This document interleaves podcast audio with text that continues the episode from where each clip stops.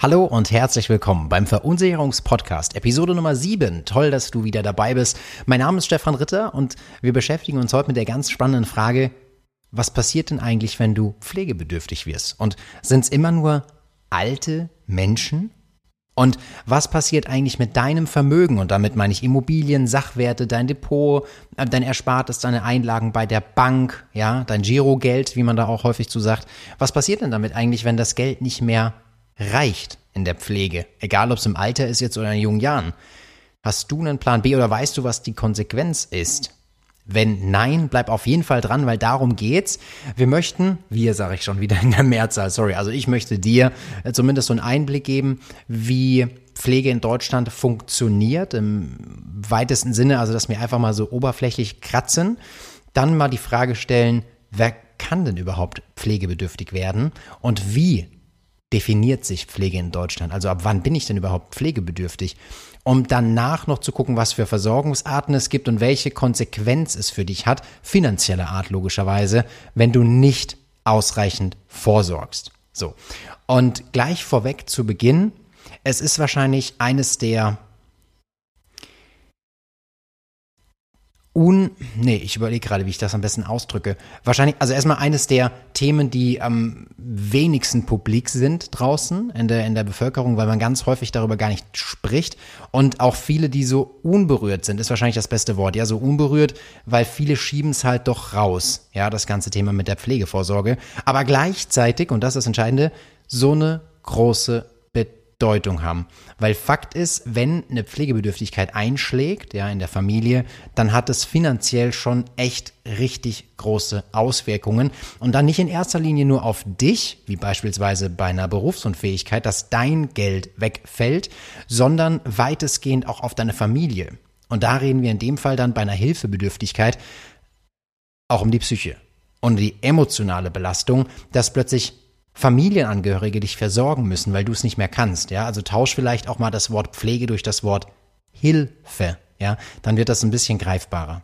Lass uns aber einsteigen. Wichtig, es ist natürlich wie immer nur eine Grundlage, es ist ein grobes Verständnis dafür und ersetzt niemals eine Beratung und es sind auch keine ähm, ja, Handlungsempfehlungen in dem Sinne, sondern du musst einfach für dich die Entscheidung treffen, mache ich was und wenn ich es mache, wie äh, versorge ich mich? Ja, das ist, ist, immer nur ganz wichtig, dass wir einfach hier so den Rechtsweg ausgeschlossen haben.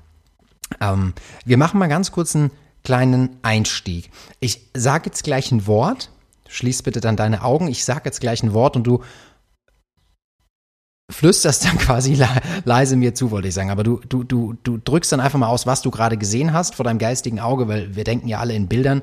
Ähm, okay, also ähm, mach mal die Augen zu, ja, oder fixier dich auf eine weiße Wand und jetzt sage ich gleich das Wort und dann bin ich mal gespannt, was, an was du gedacht hast. Achtung.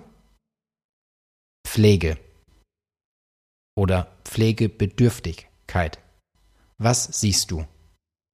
Was für ein Bild hast du vor deinem geistigen Auge? Und ich habe das äh, Experiment oder diese Frage, damals diese Umfrage in meiner wissenschaftlichen Arbeit gemacht fürs Studium. Und ja, das Ergebnis ähm, spricht eigentlich für sich, weil die Antwort waren immer die gleichen. Alt, Rollstuhl, Medikamente, Demenz, Altersheim, pflegebedürftiges Personal, was unterstützt, Amputation, gefesselt ans Bett, sich nicht mehr selbst versorgen können. Und da sind so zwei Faktoren ganz krass. Der erste Faktor ist, das Alter. Alle, wenn wir über Pflegebedürftigkeit sprechen, sind immer in der Regel alte Menschen. Darauf kommen wir gleich zu sprechen. Und der zweite große Faktor ist, wir sehen immer nur das Worst-Case-Szenario. Also wir sehen oftmals immer nur wirklich oder häufig Endstation. Also wo du sagst, okay, das ist halt Kopf unterm Arm und da geht wirklich gar nichts mehr. Aber irgendwie findet davor nichts statt. Also um es konkret zu machen, wir haben in Deutschland fünf Pflegegrade. Eins, zwei, drei, vier, fünf. Nicht sonderlich schwer, sind fünf an der Zahl. Und wenn wir häufig über Pflege sprechen, dann sehen wir oder assoziieren wir leider nur Pflegegrad vier oder fünf. Also wir gehen vom Schlimmsten aus. Und jetzt frage ich dich, was ist denn eigentlich mit eins, zwei und drei? Sagst du ja, hm, fällt mir jetzt eigentlich auch niemand ein. Jetzt das meinte ich vorhin. Lass, mal, lass uns mal das Wort tauschen. Ja? Wir nehmen mal aus dem Wort Pflege das Pflege raus und machen mal Hilfe mit rein. Kennst du Menschen, die auf Hilfe angewiesen sind in deinem näheren Umfeld? Jetzt überleg mal. Es fällt dir vielleicht sogar deine eigene Oma oder dein Opa ein, wo du sagst, ach Gott, stimmt, natürlich, klar. Einkaufen gehen kann die eigentlich gar nicht mehr alleine oder der nicht mehr. Und sich selbst versorgen oder anziehen ist auch schwierig. Und selbst waschen ist auch extrem schwierig. Und jetzt sind wir schon im Bereich der Pflege, weil es geht ganz konkret um Hilfe. Beispiel, ich hatte neulich eine, eine Kundenberatung und da sagte mir aufgrund eines ähm, Unfalls, ähm, ist da die Hand einfach eingeschränkt gewesen, ja, mit Taubheitsgefühl und allem, was dazugehört. Und das Problem ist, zieh dir mal die Schuhe an mit einer Hand, mach mal deine Hose zu mit einer Hand, schmier dir mal ein Brot mit einer Hand. Merkst du was? Und du bist noch weit entfernt von Rollstuhl, Bett und Medikamente. Gut, Medikamente vielleicht. Aber das hat jetzt gar nichts mit diesem Pflegegrad 5 zu tun, sondern es ist direkt unmittelbare Versorgung von dir selbst. Okay? Also, wir müssen, das sind die ersten zwei Learnings. Erstens ist das Alter, da kommen wir jetzt drauf zu sprechen. Und zweitens, es hat gar nicht was mit dem Kopf und am Arm zu tun, sondern erstmal grundsätzlich mit dem Verständnis, es geht um Hilfe. Die Dritte brauchen weil sie hilfebedürftig sind, respektive pflegebedürftig. So. Und jetzt kommen wir mal auf das ganze Thema Alter, weil wir haben in Deutschland vier Millionen Menschen aktuell, die hilfebedürftig sind. Pflegebedürftig. Die alle bekommen das Geld aus der sozialen Pflegeversicherung, ist ein Teil von unserem Sozialversicherungssystem in Deutschland, zahlst du ein, ob du willst oder nicht, ähm, ist eine Pflichtversicherung. Auch alle Beamte, dass zum Beispiel, wenn du jetzt Beamter bist und stellst dir immer die Frage, Mensch, aber ich bin doch privat versichert aber irgendwas muss ich doch immer machen. Und das ist die Pflegeversicherung. Ah, Moment, ich muss kurz räuspern. Das ist die äh, Pflegeversicherung. So, die Pflegepflichtversicherung ist also eine Pflichtversicherung in Deutschland, ist jeder drin. Das heißt, wenn er hilfebedürftig wird, kriegt er daraus die Leistung. Also, wir haben vier Millionen Leistungsempfänger aktuell. Und weißt du, was spannend ist? Diese Zahl, diese vier Millionen, das war eine Prognose, die vorhergesagt wurde für 2040. Man ging davon aus, davon aus, dass vor, vor einigen Jahren erst 2040 die Zahl von 4 Millionen Leistungsempfänger erreicht sein wird. Ja, Happy New Year. So, es ist 2021 und wir sind irgendwie schon gefühlt an dieser Stelle. Glaube keine Statistik, die du nicht selbst irgendwie gefälscht hast. Es drückt aus, mit was für einer Fahrt das ganze Thema Pflege richtig reinballert in unsere Gesellschaft und viele schieben's, ja. Und hättest du gedacht, oder ich frage mal andersrum, tipp doch mal, ähm, von den vier Millionen hilfebedürftigen Menschen, wie viele sind davon unter 15? Wir betiteln die jetzt mal als Kinder. Sag mal, schätzt doch mal ab, wie viele davon sind denn hilfebedürftig? Von vier Millionen, wie viele sind davon in der absoluten Zahl Kinder? Wie viele Kinder sind pflegebedürftig in Deutschland? Tipp mal, während ich wieder räuspern muss komme gerade vom Joggen. So. Ich hoffe, du hast eine Zahl. 200.000.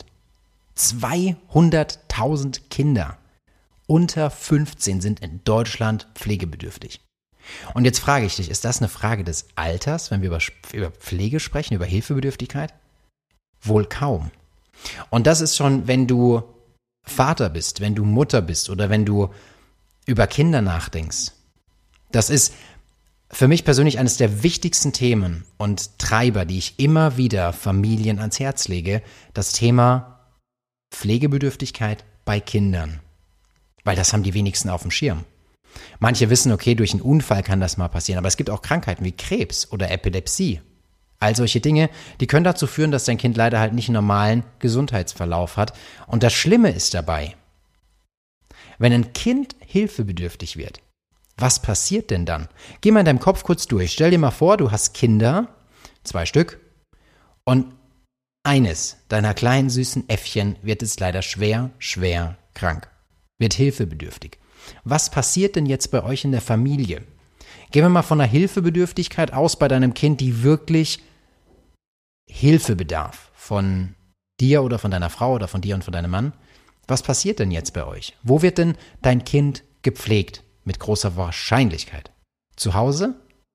Ja, wahrscheinlich zu Hause, wie das bei übrigens 90 Prozent der Fall ist. Also 90 Prozent der Kinder oder sogar noch mehr werden zu Hause versorgt. Jetzt ist die nächste Frage, wer versorgt denn dann dein Kind? Es sind in der Regel die Eltern.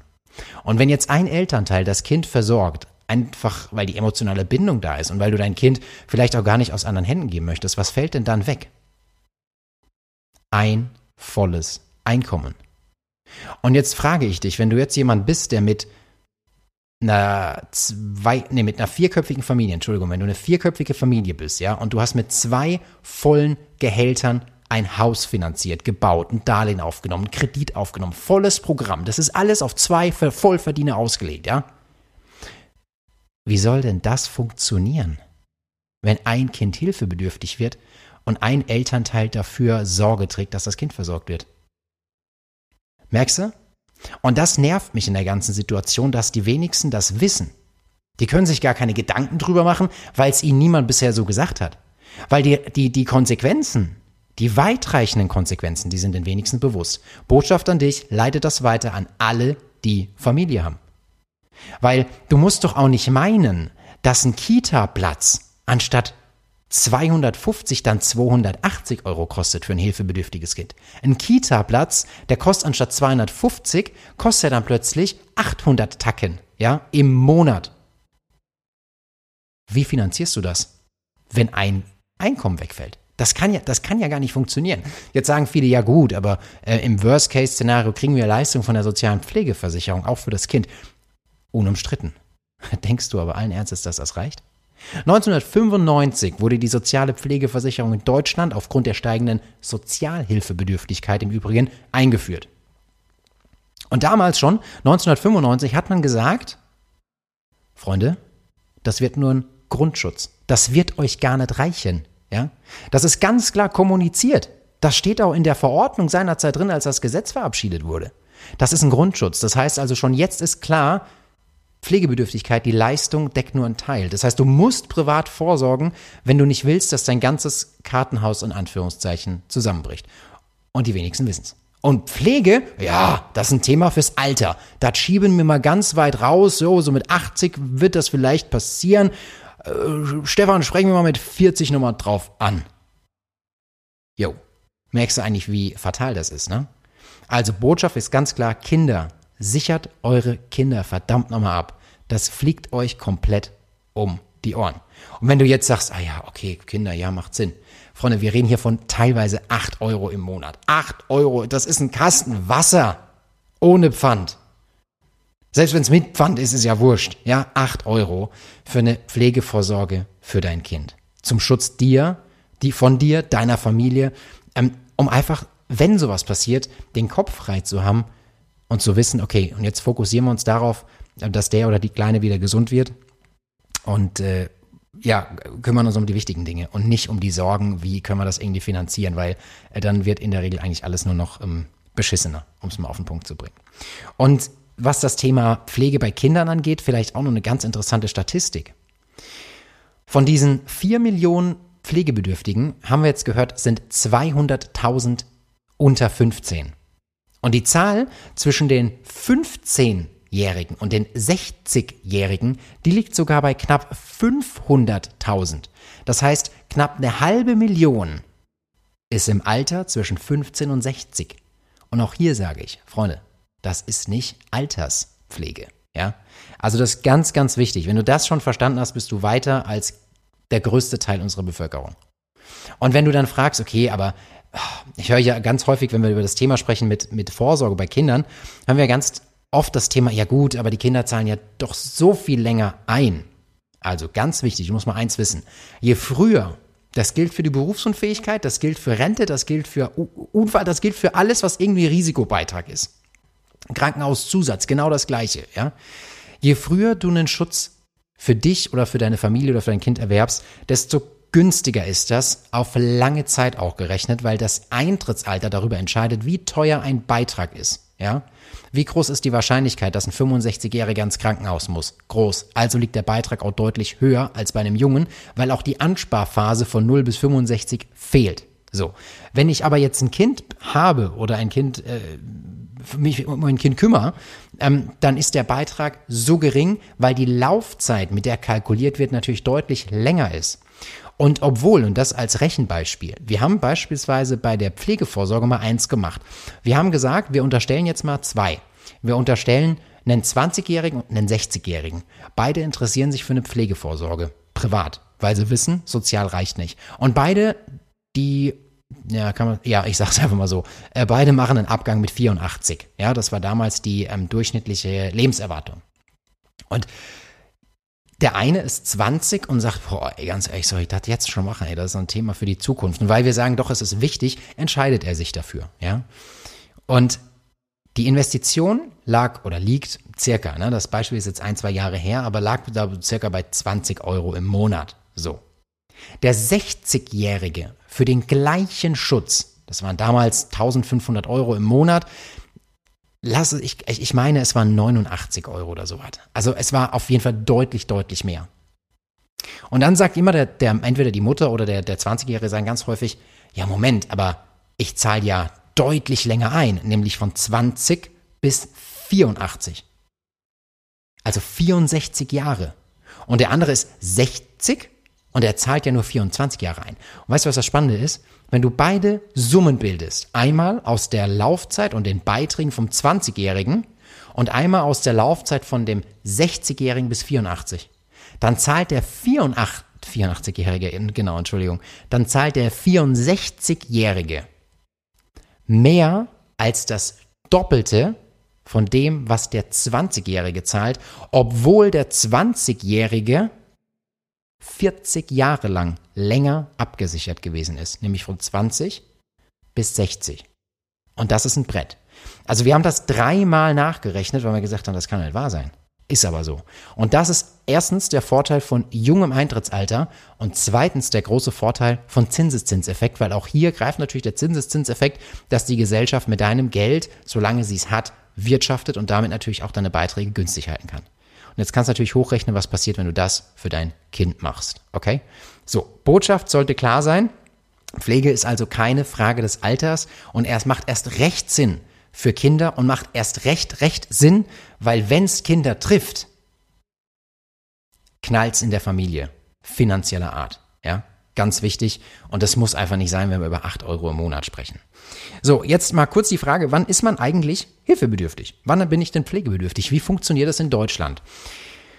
Ähm, ich kein, bin kein Vollblutmediziner, ja. Das heißt, ich sage dir nur kurz, wie es grundsätzlich funktioniert. Du stellst einen Antrag bei der, ähm, bei, deiner, bei der sozialen Pflegeversicherung oder bei der Krankenkasse und dann kommt der MDK. Der MDK steht für Medizinischer Dienst der Krankenkassen. Und die prüfen, ob eine Pflegebedürftigkeit vorliegt. Die haben so einen Fragebogen und dabei wird, ich schätze mal, das geht vielleicht so drei Stunden, vielleicht geht's vier, vielleicht zwei, nagel mich nicht fest, aber es wird, die zu pflegende Person wird begutachtet. Man schaut, okay, bist du jetzt hilfebedürftig und wenn ja, wie stark? Und dann gibt's Punkte, ja, Punkte von 0 bis 100. Je mehr Punkte derjenige, diejenige sammelt, desto höher ist der Pflegegrad. Beispiel 85 bis 100 Punkte, wenn du da drin liegst, bist du Pflegegrad 5 und Pflegegrad 1 kriegst du von 0 bis 15 Punkte zum Beispiel, ja. Und so ist das zu bewerten. Also es gibt wie so ein Punktesystem und dann weißt du, welcher Pflegegrad dahinter liegt. Jetzt ist häufig die Frage, was wird denn da überhaupt geprüft? Zwei große Faktoren. Erstens, die körperliche Fähigkeit. Also bin ich in der Lage, mich körperlich selbst zu versorgen. Laufen, gehen, Sport machen, mich anziehen, mich zu duschen, mich zu pflegen, zu rasieren, all solche Dinge, zu essen, ja, muss ich gefüttert werden oder nicht? Das ist das ganze Körperliche. Und auf der anderen Seite hast du das ganze Psychische. Bist du noch klar im Kopf? Kannst du logisch denken? Kannst du logisch rechnen? Kannst du dich unterhalten? Kannst du ähm, Gesellschaftsspiele machen? Bist du in der Lage zu interagieren mit deinen Mitmenschen? Gibt es ein soziales Leben? Ja, äh, logisches, Den äh, logisches Denken habe ich schon gesagt. Ähm, und das sind diese zwei Bereiche, wo man prüft, ist er hilfebedürftig oder nicht. Kennst du Steve Hawking? Bestimmt. Steve Hawking war wohl einer der intelligentesten Menschen, alles was um die Forschung von schwarzen Löchern und des Universums geht. Das Paradoxe ist jetzt nach diesem neuen System, ja, wenn du Steve Hawking nach diesem Raster bewertet hättest, hätte der nicht mal Pflegegrad 5 bekommen. Warum? Also obwohl du, also Steve Hawking saß im Rollstuhl, ja, er hatte einen, einen Sprachroboter, der für ihn gesprochen hat, nachdem er ähm, quasi artikuliert hat und ähm, obwohl du denkst, äh, da ist ja der Herr Kopf unterm Arm, also da geht ja gar nichts mehr, der wäre nicht mal Pflegegrad 5 gewesen, weil die geistige Beeinträchtigung, die Psyche, und da stimmst du mir zu, höher ist als von allen Zuhörern gerade gleichzeitig. So. Und in dieser Ausnahmesituation kann man auch Härtefälle stellen und dann äh, wird man, also in der Situation wäre logischerweise dann äh, Steve Hawken auch äh, Pflegegrad 5 oder hatte er auch Pflegegrad 5 ist er gewesen, ja, durch den Härteantrag, den du stellen kannst. Aber rein mal nur vom Papier, dass du den, das Grundverständnis hast, wäre Steve Hawken nicht mal Pflegegrad 5, weil die geistige Reife einfach da war, bis zu dem Zeitpunkt, wo er leider verstorben ist. Das mal so ein Grundverständnis. Das heißt, der medizinische Dienst macht die Punkte und danach kommt dann raus, welche Pflegebedürftigkeit oder welchen Pflegegrad du hast. Es gibt, wie gesagt, fünf Stück. Eins, zwei, drei, vier, fünf. Für alle, die denken, hä, das waren doch Stufen. Yes, das waren damals Stufen, nämlich die Stufe eins, zwei, drei. Dann kam die Stufe 0 dazu, das war die Demenz. Aber das hat man alles umgeswitcht. Ich meine, das war 2017, wenn mich nicht alles täuscht. 2017, 2018. Und das mittlerweile sind das Pflegegrade. So. Und sobald, und jetzt wichtig, sobald du jemand jetzt im Kopf hast oder siehst, wo du denkst, wow, der ist ja auf Hilfe angewiesen. Was sagst du dem? Stell verdammt nochmal einen Antrag für eine Pflegeleistung. Ja, weil ganz viele haben das nicht auf dem Schirm. Ich habe neulich mit einem Kunden Kontakt gehabt, der hatte, wie gesagt, Probleme mit der Hand und konnte sich nicht richtig die Schuhe anziehen und den Gürtel zu. Und da sage ich, hast du Pflege beantragt? Sagt er, bist du bekloppt? Da sage ich, nee, aber du brauchst ja Hilfe, du kannst ja gar nicht. Ach so. Sag ich, ja, morgen. Ja, das ist wieder diese Unwissenheit. Also transportiert das bitte, weil Hilfe ist gleich Pflege, sage ich jetzt vorsichtig, ja. So, ähm, jetzt mal ganz kurz noch zu dem Hinweis mit der Versorgungsart. Also wenn du jetzt einen Pflegegrad hast, ist ja die Frage, wie und wo wirst du jetzt versorgt? Und wir haben in Deutschland zwei Versorgungsarten. Versorgungsart 1, ambulant, das ist zu Hause, und zwei, stationär, das ist im Heim. Wobei man bei stationär noch unterscheidet zwischen teilstationär und vollstationär. Also Teil ist Tagespflege morgens hin, abends raus und vollstationär ist komplette Unterbringung im Pflegeheim. Was das mit den Kosten auf sich hat, darauf kommen wir gleich zu sprechen. In Deutschland, also das war die Statistik 2019, hatten wir 80 Prozent aller Pflegebedürftigen, also von den ähm, äh, 4 Millionen, ja, die wir jetzt gerade hatten, 80 Prozent davon waren ambulant zu Hause in der Versorgung. Also 3,2 Millionen waren zu Hause und die anderen waren im Heim. Das heißt, du siehst schon, die Ambition ist auch Menschen zu Hause zu versorgen. Das funktioniert auch mit den Kosten relativ gut, wenn man das mit der Familie und so mit Rücklagen alles gestemmt bekommt, ähm, ist das auch machbar. Aber wichtig ist eins, das wird in der Regel von Familien organisiert. Und auch da, ne, wenn du ähm, einen hilfebedürftigen Fall in der Familie hast, dann ist es oft so, dass die Familie das zwar organisiert, aber die Familie mit Sicherheit nicht in Urlaub gehen kann, weil du kannst ja den Vater nicht allein daheim lassen oder die Mutter. Ja, und ähm, dann muss man das auch organisieren, was die Arbeitszeiten angeht. Also wer geht morgens hin, wer geht abends heim.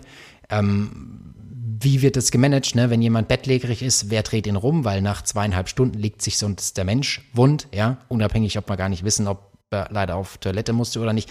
Also sind alles sehr, sehr spannende Themen, äh, die erstmal organisiert werden müssen. Und ich höre auch ganz häufig die Situation, oh, also wenn ich pflegebedürftig werde, dann, dann schieße ich mich tot. Kein Scherz, also höre ich öfters. Dann sage ich, okay, bin ich mal gespannt, ob du dran denkst, wenn du Demenz hast finden die wenigsten dann lustig, ist aber Realität, ja.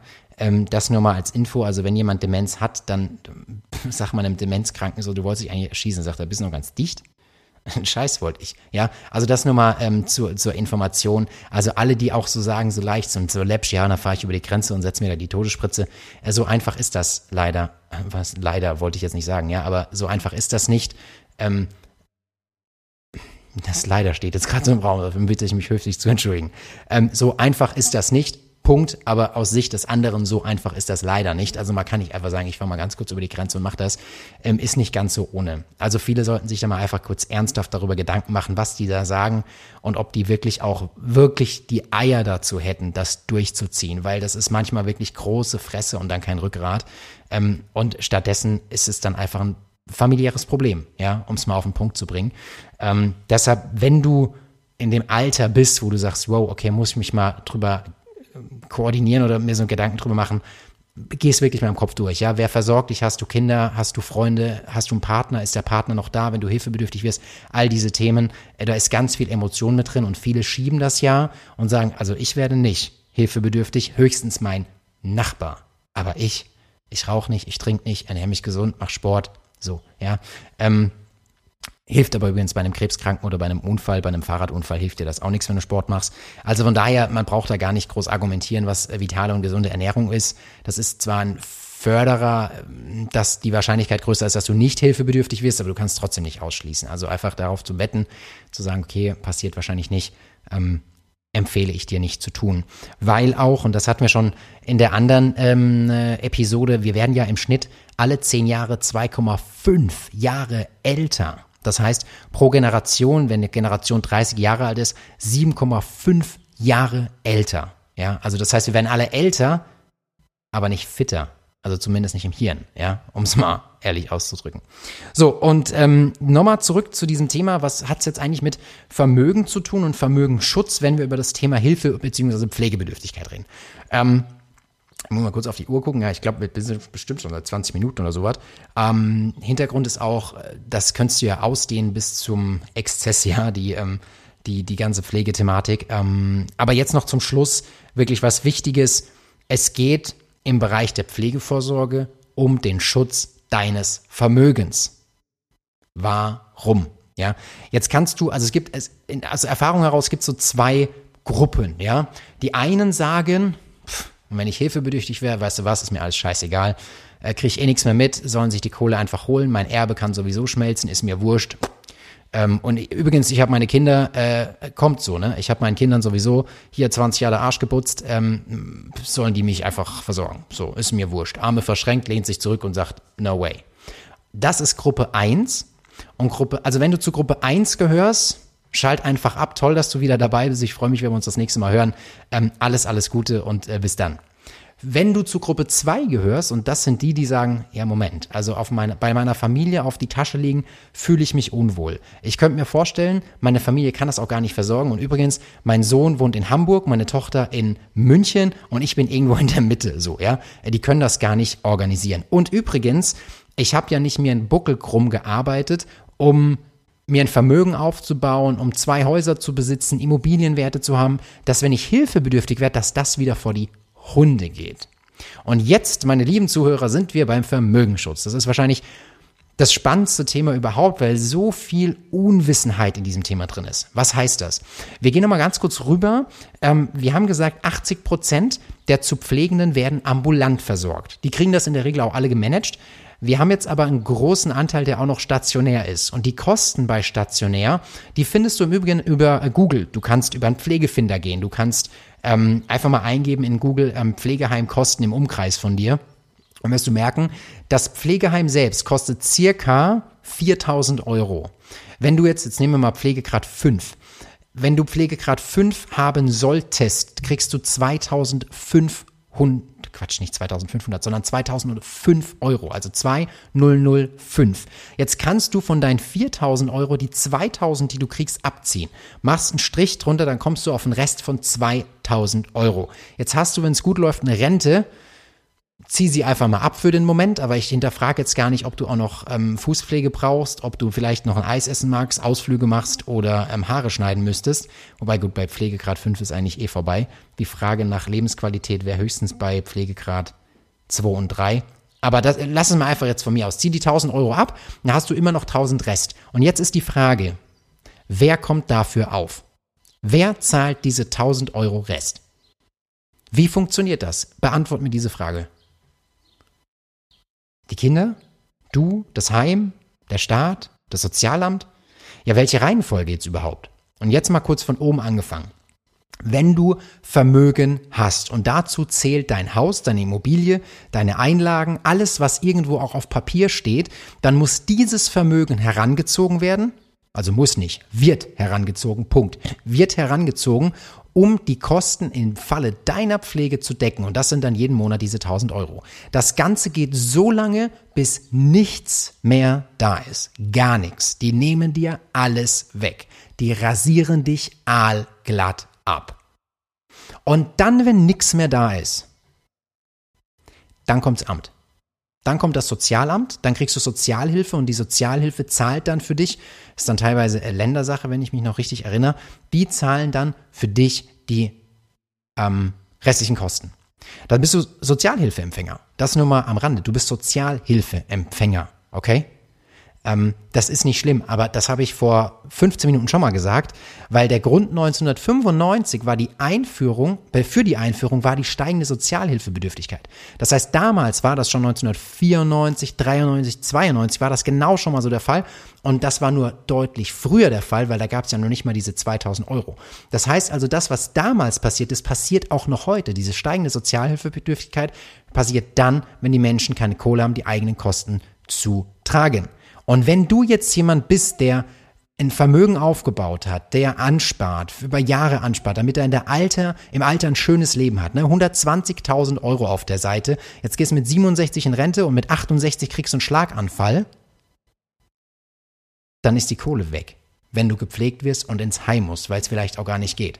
An der Stelle auch noch ein Hinweis, ja? Für alle, die irgendwie denken, ja, wir machen Pflege zu Hause, pff, kümmere ich mich drum um meinen Mann. Das machen wir schon. Mhm. Mhm. Und du bist medizinisch in der Lage, als kaufmännische Angestellte, das medizinisch hinzukriegen, den zu versorgen. Und machst das vielleicht mit einem Online-YouTube-Crashkurs, wie man Menschen pflegt oder was. Es gibt Menschen, die machen dafür eine medizinische Ausbildung. Also man denkt auch manchmal auf so, ja, mach ich einfach selber. Und pfleg du mal einen Demenzkranken, der nachts um drei auf die Straße geht, zur Bushaltestelle und den Bus sucht. Nachts um drei. Weißt du, also einfach mal drüber nachdenken, weil viele denken da einfach so, ja, das wird schon irgendwie. Ja, aber spiel's mal bitte durch in deinem Kopf. So. Zurück zum Vermögensschutz. Eine private Pflegevorsorge. Und erst jetzt, erst jetzt sind wir in diesem Bereich, wie man vorsorgen kann. Ja, du hast erstmal die Grundlage gebraucht. Die private Pflegevorsorge bietet dir den Vorteil, dass du festlegst, wenn du beispielsweise Pflegegrad 2, 3, 4, 5 wirst, brauchst du 1000 Euro, 1500 Euro zusätzlich. Das ist eine individuelle Berechnung diese Zahlen sind einfach nur jetzt aus der Luft gegriffen. Damit du deine Familie entlasten kannst im Falle von der Pflege, damit dein Vermögen nicht herangezogen wird, weil die rasieren dich komplett glatt. Das ist so, ja. Und deshalb geht es bei Pflege gar nicht so stark um dieses Kostenthema, oh, was kostet das, sondern es geht hauptsächlich in der Regel darum, wie schützt du dein Vermögen? Das ist der, das ist der Knackpunkt im Bereich der Pflege, weil da wird definitiv alles von dir geholt, was auf deinem Blatt Papier steht. Zwei Ergänzungen. Vielleicht hast du schon gehört, dass Kinder für ihre Eltern haften. Nach aktueller Rechtsprechung ist es so, aber wie gesagt, ähm, hier keine Haftung etc. Wenn du es genau wissen willst, nochmal nachlesen. Kinder haften erst, wenn das Einkommen über 100.000 Euro per Anno ist. So, dann haben die eine Offenlegungspflicht. Apropos offen, oh Gott, ich könnte echt nicht aufhören, wirklich. Ähm, du merkst, das war damals wirklich so ein Antreiber von meiner wissenschaftlichen Arbeit. Ähm, wofür ich auch echt brenne. Zum Thema Offenlegungspflicht. Ich hatte einen Unternehmer vor mir und der hat seinen Vater, und ich meine, das war in Nordrhein-Westfalen, musste der wirklich, der, also andersrum, der Vater hat die Familie sitzen lassen, ja, oftmals wieder so, wie es manchmal so ist. Der Sohn ist aber direkte Blutlinie, der hat gesagt, ey, ich habe mit meinem Vater noch nie was zu tun gehabt und jetzt soll ich für den Sack auch noch zahlen. So what? Ja, willkommen in Deutschland. So läuft's, ja? So läuft manchmal die Scheiße ab. Und jetzt sagt er, ich muss, ich zahle doch nicht für einen Menschen, den ich nie gesehen habe. Doch, brauchst du gar nicht rum. Er hat sich auch den besten Anwalt gesucht, er kam aus der Nummer nicht raus. Das Problem ist nur, der selbstständige Unternehmer, der hat gesagt, er musste Bilanzen einschicken, Steuererklärung, alles Mögliche. Der hat gesagt, Stefan, die wissen mehr als meine Frau über mich. Das gab mir damals so zu denken, wo ich gedacht habe, oh, dann ist es ein Haufen. So. Und ähm, der, der sagte, die wissen beim Amt gerade mehr als meine eigene Ehefrau von mir. Die wissen mehr als alle anderen. Ja. Komplett ausziehen steht im Gesetz, ja. Offenlegungspflicht steht im Gesetz, kommst du nicht drum rum, ja. Brauch, gar, komm gar nicht auf die Idee mit, mit Gesetz und mit, mit Anwalt und so weiter, verlierst du. Chancenlos. Chancenlos, ja. Also von daher, du kommst aus dieser Haftung nicht raus. Ähm, äh, das ist einfach so das Thema mit der äh, Hilfebedürftigkeit und ähm, ja, ähm, stehen geblieben sind wir beim Vermögensschutz. Ähm, geht einfach darum, dass du dein Vermögen rechtzeitig schützt, weil die holen sich wirklich alles. Und ähm, wenn dein Einkommen über 100.000 Euro ist, dann wird auch eine Offenlegungspflicht gefordert für deine Eltern, wenn du die pflegen musst. Aber es ist individuell vom, soweit ich weiß, Familiengericht dann eine Entscheidung, ob du effektiv es zahlen musst oder nicht. Aber so läuft's in Deutschland und keiner oder die wenigsten wissen's, weil es wird ja auch gut in der Schule beigebracht. Ja, äh, kleiner Seitenhieb an dieser Stelle. So, wir fassen nochmal ganz kurz und knapp zusammen. Du hast gelernt, Pflegebedürftigkeit ist keine Frage des Alters. Kinder können genauso hilfebedürftig werden, weil 200.000 Kinder sind in Deutschland hilfebedürftig. Wenn ein Kind hilfebedürftig wird, hat es schwerwiegende Folgen. Ein Einkommen fällt weg, weil ein Elternteil versorgen muss. Die Kosten für eine Kita liegen nicht bei 300, sondern bei 800 Euro. Das zieht sich durch wie ein Rattenschwanz und man weiß, soziale Pflegeleistung ist nur ein Grundschutz. Wir haben zwei Versorgungsarten, ambulant und stationär, und wir haben fünf verschiedene Pflegegrade. Eins, zwei, drei, vier, fünf, was durch ein Gutachten durch den MDK, Medizinischer Dienst der Krankenkassen, erfasst wird. Wenn du eine finanzielle Lücke aufweist, plötzlich, weil die Kosten zu hoch sind, dein Eigenanteil zu hoch ist, egal ob es jetzt ambulant ist oder stationär, dann wird dein eigenes Vermögen herangezogen zur Finanzierung dieser Kosten. So, das ist die wichtigste Botschaft sicher dir rechtzeitig eine private Pflegezusatzabsicherung, so früh wie möglich, weil du dann sich automatisch dein, dein Eintrittsalter sicherst und den so wichtigen Gesundheitszustand, weil man hat auch hier Risikoprüfungen. Und wenn du jemand bist, der Zuckererkrankungen hat, leider Diabetes, dann ist die Wahrscheinlichkeit sehr hoch, dass du diesen Schutz leider gar nicht mehr bekommst, weil sowas zum Beispiel auch zu einer Ablehnung führen könnte. Das ist auch ein ganz, ganz wichtiger Grund, wieso du rechtzeitig dafür sorgen musst, dass du eine private Pflegevorsorge hast. Das alles zusammengepackt, in der Oberfläche gekratzt, mal ein bisschen tiefer, mal ein bisschen höher, hoffe ich, dass du wieder was gelernt hast rund um das Thema Pflegevorsorge. Ersetze Pflege durch das Wort Hilfe und schütze dein Vermögen. Die holen sich, in dem Fall die, heißt der Staat, holt sich das Amt alles. Wenn du hilfebedürftig wirst und du nicht vorgesorgt hast. BKK Pflegefinder, Pflegefinder mal in Google eingeben, wirst du merken. Und übrigens, der Anteil in einem Pflegeheim ist immer, aktuell ist eine neue Rechtsprechung, immer gleich hoch. Pflegerat 2, 3, 4, 5, im Schnitt immer 2000 Euro. Und es gab neulich vom Spahn, der gesagt hat, ja, wir setzen diesen Anteil auf 700 Euro maximal. Das gilt aber erstens, wenn ich das richtig verstanden habe, in dieser Gesetzesvorlage, in dem Gesetzentwurf nur für die ersten 36 Monate.